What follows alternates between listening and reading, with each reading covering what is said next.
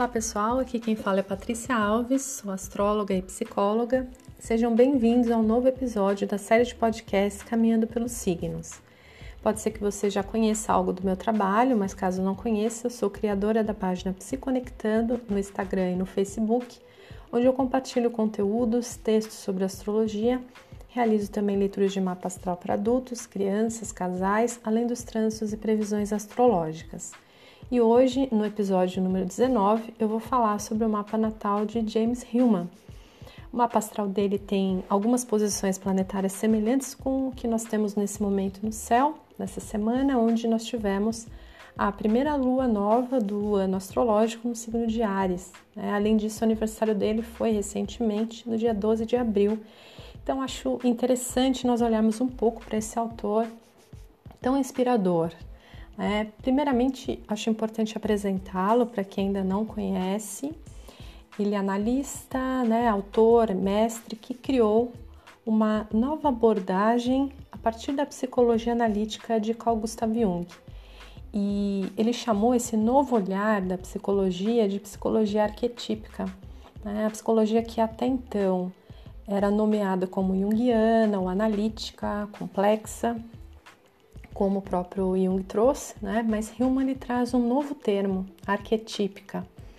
Uma visão arquetípica da psicologia ela pode ser compreendida como uma abordagem que amplia a perspectiva mítica, né? discorre sobre os deuses, as deusas e tantos outros temas e elementos que caracterizam uma pluralidade de formas arquetípicas, né? a existência não apenas de um único Deus, mas de tantos outros no panteão.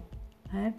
Então, Hillman tinha o Sol, a Lua em Ares e Mercúrio retrógrado em Ares também.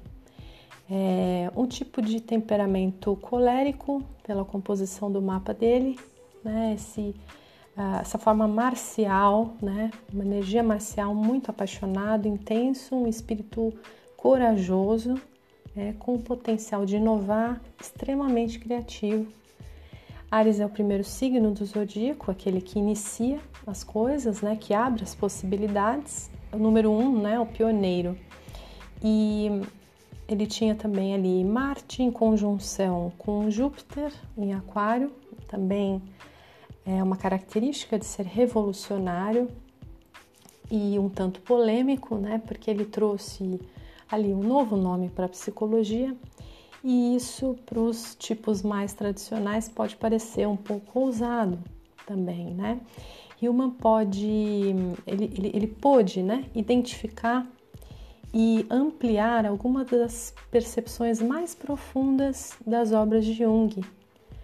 É, ele tinha ali então o Sol, Mercúrio em Ares, Marte em Aquário como o principal regente, né? E essa capacidade de trazer a consciência de uma forma marcial e revolucionária algumas dessas ideias que estavam ali aparentemente fora de foco.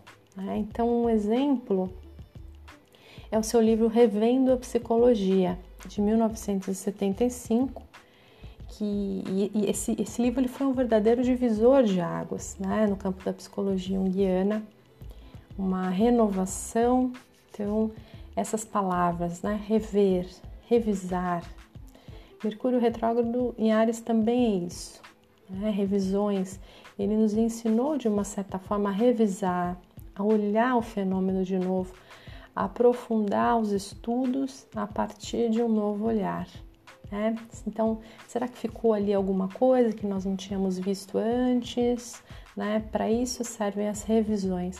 Quando nós fazemos, por exemplo, uma revisão de texto, nós estamos ali, né, conferindo se faltou algo, é, se algo pode ser dito de uma outra forma, sem que se perca a essência daquilo que foi dito. Né, olhar de novo ou ficar com a imagem, né, como ele costumava dizer também. A régua do mapa, ela tem o ascendente em Gêmeos, né, que é um signo muito ligado aos estudos, ao conhecimento, ao uso das palavras. Então, ele também criou um cargo, né, um novo cargo de diretor de estudos no Instituto de Zurich, algo diferente, né? Então, sobre o ascendente em Gêmeos, é, eu vou trazer um trecho nas próprias palavras de Hillman para ilustrar, onde ele descreve ali, né, a, na conferência magistral em linguagem astral de 2002, ele diz: Um ascendente de gêmeos como eu, com todas as suas falhas, fraqueza de caráter, atenção muitas vezes distraída, duplicidade, tortura de ser duas coisas e sentir toda a atenção com charme e impaciência, a tendência a mentir, rapidez da língua, a sensibilidade superestada, os dedos rápidos e as fofocas, o estresse que deriva da agitação. Todas essas características pertencem ao meu personagem, que é o depósito celestial em minha alma, um tesouro feito de prata e mercúrio brilhantes, um metal e ao mesmo tempo um corpo celestial que minha vida pode tornar polido e fazer brilhar e útil lindo, né? Então aqui ele inclusive menciona Mercúrio né? e a prata, esses elementos também, se referindo até mesmo à Lua, né? A alma. Mercuriares ali, ele tinha ah, uma conjunção com Urano, constela um jeito brincalhão também, que surpreendia as pessoas até mesmo nesse jeito mais descontraído de dizer as coisas, de uma forma é, muito direta e sincera também, né? A arte de jogar com as palavras. E ele teve uma extensa produção intelectual, né? São mais de 20 livros, seminários, publicações de artigos e, em revistas, né? E, e outros, outras edições especiais também foram publicadas. E se por um lado ele tinha toda essa energia criativa, né, como a de um grande pensador intelectual, por outro lado, também a Vênus em Peixes, que tem relação com o reino da imaginação, das águas, a arte, a poesia e muita inspiração através então dos sentimentos, dessa sensibilidade. E nesse sentido é possível dizer que ele foi fiel a Jung, né, a alma e a imaginação da sua teoria, fiel à sua própria alma e é o que ele compreendia como sendo a alma da psicologia de Jung.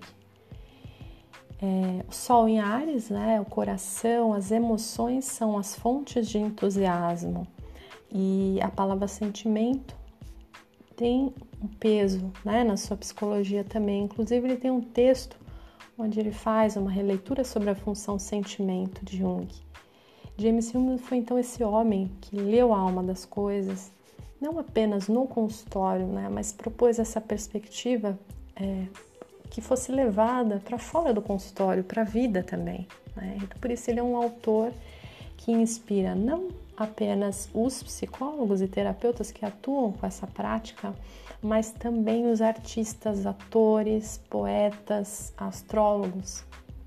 Então, seria possível falar mais sobre o mapa dele, de outros pontos e também sobre a, a trajetória, mas eu vou deixar isso para um outro momento, né? Esse é um assunto amplo que pode ser trazido é, em outra oportunidade mais à frente. Por hoje é isso, eu espero contribuir positivamente com vocês nesse momento e que possam me acompanhar nos próximos episódios caminhando pelos signos. Até a próxima, pessoal!